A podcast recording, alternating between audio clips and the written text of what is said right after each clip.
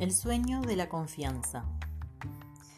En esta fase de la relación, el enamorado regresa a un estado de inocencia, un estado en el que todavía está impresionado por los elementos emocionales, un estado en el que se siente lleno de deseos, esperanzas y sueños. La inocencia no tiene nada que ver con la ingenuidad. Hay un antiguo dicho en las salvajes y remotas regiones de las que yo procedo, la ignorancia es no saber nada y sentirse atraído por lo bueno. La inocencia es saberlo todo y seguir sintiéndose atraído por lo bueno. Veamos hasta dónde hemos llegado ahora. El pescador, cazador, ha sacado a la superficie la naturaleza de la vida, muerte y vida. Sin él quererlo, ha sido perseguido por ella. Pero también ha conseguido mirarle a la cara se ha compadecido de su enredado estado y la ha tocado. Y todo eso lo está conduciendo a la pasión de su naturaleza, a una transformación y al amor. Aunque la metáfora del sueño pueda inducir, a pesar de una inconsciencia psíquica, aquí simboliza la creación y la renovación. El sueño es el símbolo del renacimiento. Mitos de la creación, las almas se duermen mientras tiene lugar la transformación, pues en el sueño somos recreados, renovados. El sueño que teje la enredada manga de las cuitas, el sueño, alivio de las duras fatigas, bálsamo de las mentes heridas, segundo plato de la naturaleza, primer alimento del festín de la vida. Shakespeare, Macbeth.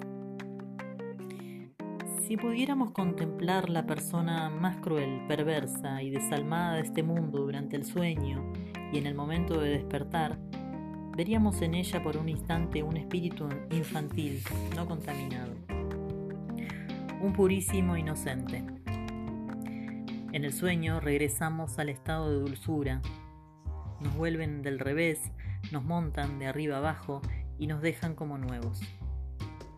Este estado de sabia inocencia se alcanza cuando nos despojamos del cinismo y del afán protector y entramos de nuevo en el estado de asombro propio de la mayoría de los seres humanos, muy jóvenes y de muchos ancianos.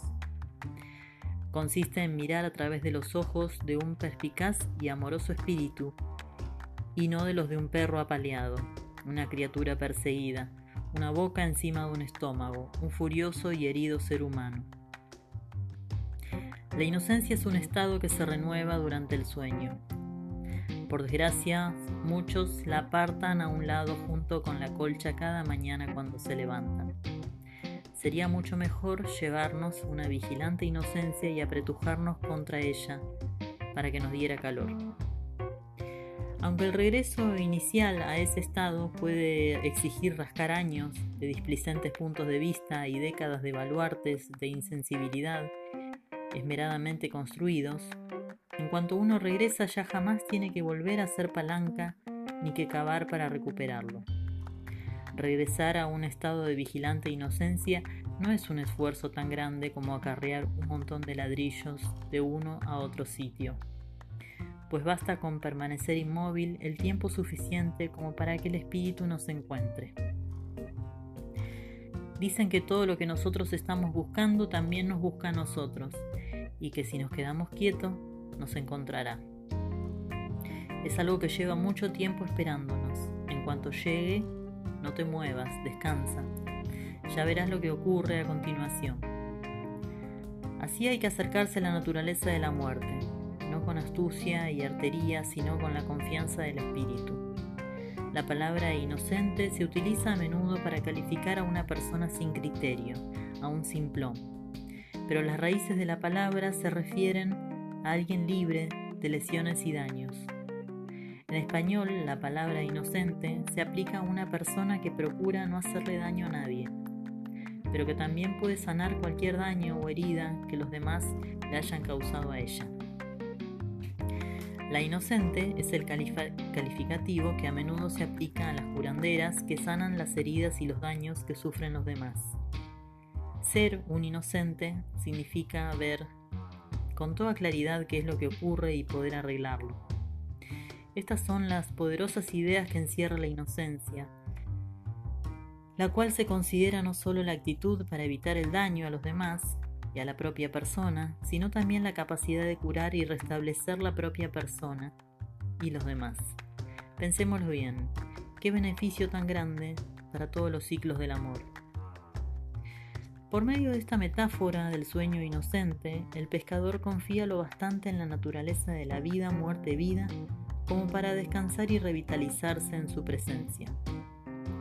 Entra en una transición que lo llevará a una comprensión mucho más profunda y a una fase más elevada de la madurez. Cuando los amantes entran en ese estado, se entregan a las fuerzas que llevan dentro, las de la confianza, la fe y el profundo poder de la inocencia. En este sueño espiritual, el amante confía en que la obra de su alma se realizará en él y en que todo será como tiene que ser. El amante duerme entonces el sueño de los sabios, no el de los recelosos. Hay un recelo real cuando el peligro está cerca y un recelo injustificado que se produce como consecuencia de heridas anteriores. Esto último hace que muchos hombres y mujeres se comporten con desconfianza y desinterés, incluso en los momentos en que desearían mostrarse cordiales y afectuosos. Las personas que temen caer en una trampa, o que les tomen el pelo, o que una otra vez proclaman a voz, en grito, su deseo de ser libres, son las que dejan que el oro se les escape directamente entre los dedos.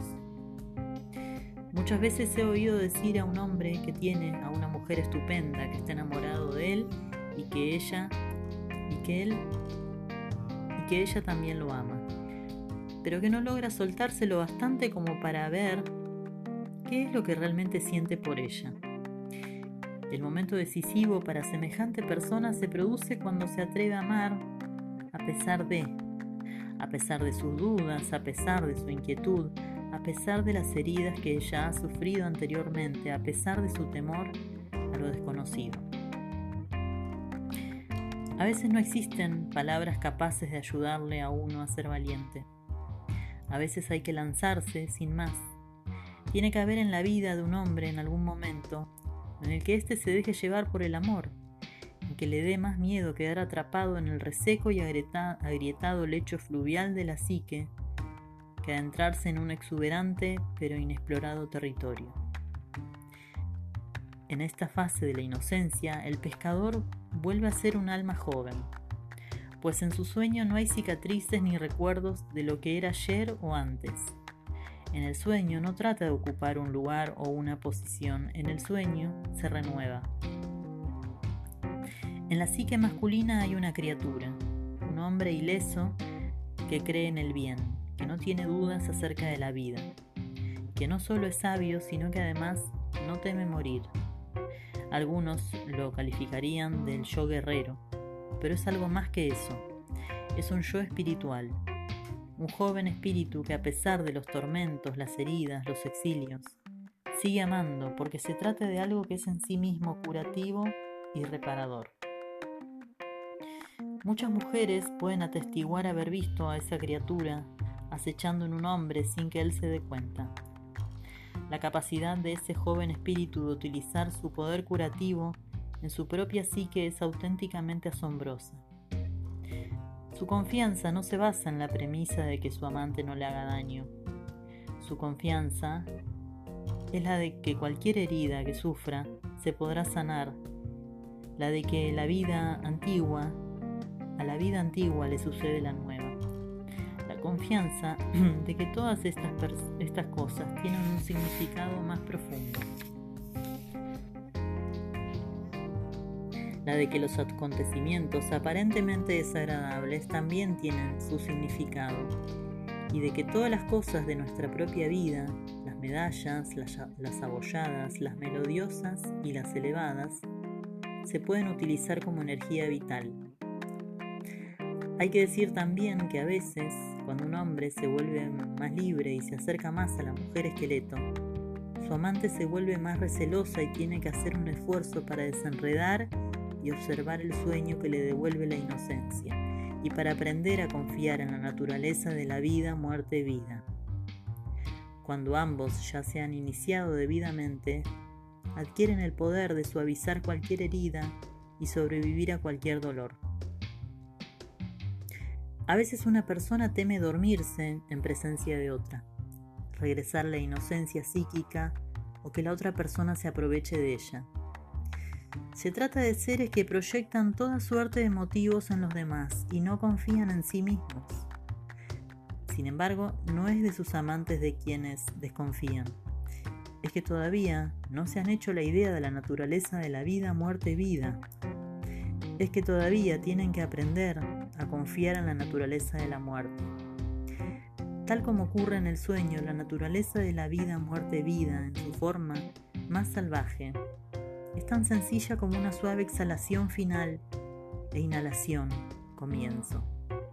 La única confianza que se requiere es la de saber que cuando se produce un final, habrá otro comienzo. Para poder hacerlo, si tenemos suerte, es necesario que nos dejemos llevar y nos deslicemos hacia la confianza cediendo a su tirón. El camino más difícil consiste en arrojarnos a la fuerza a un estado mental confiado, tratando de eliminar todas las condiciones, todos los sí o sí por lo menos. Sin embargo, normalmente no tiene sentido esperar a que nos sintamos lo bastante fuertes como para confiar, pues ese día jamás llegará. Por consiguiente, hay que arriesgarse a pesar de todo, lo que la cultura nos ha enseñado a creer acerca de la naturaleza de la vida, muerte, vida. Es falso y que nuestros instintos tienen razón. Para que prospere el amor, el compañero tiene que confiar en que cualquier cosa que ocurra será transformativa. El hombre o la mujer tienen que entrar en ese estado de sueño que devuelve a las personas una sabia inocencia que crea y recrea tal como debe ser, las profundas espirales de la experiencia de la vida, muerte, vida.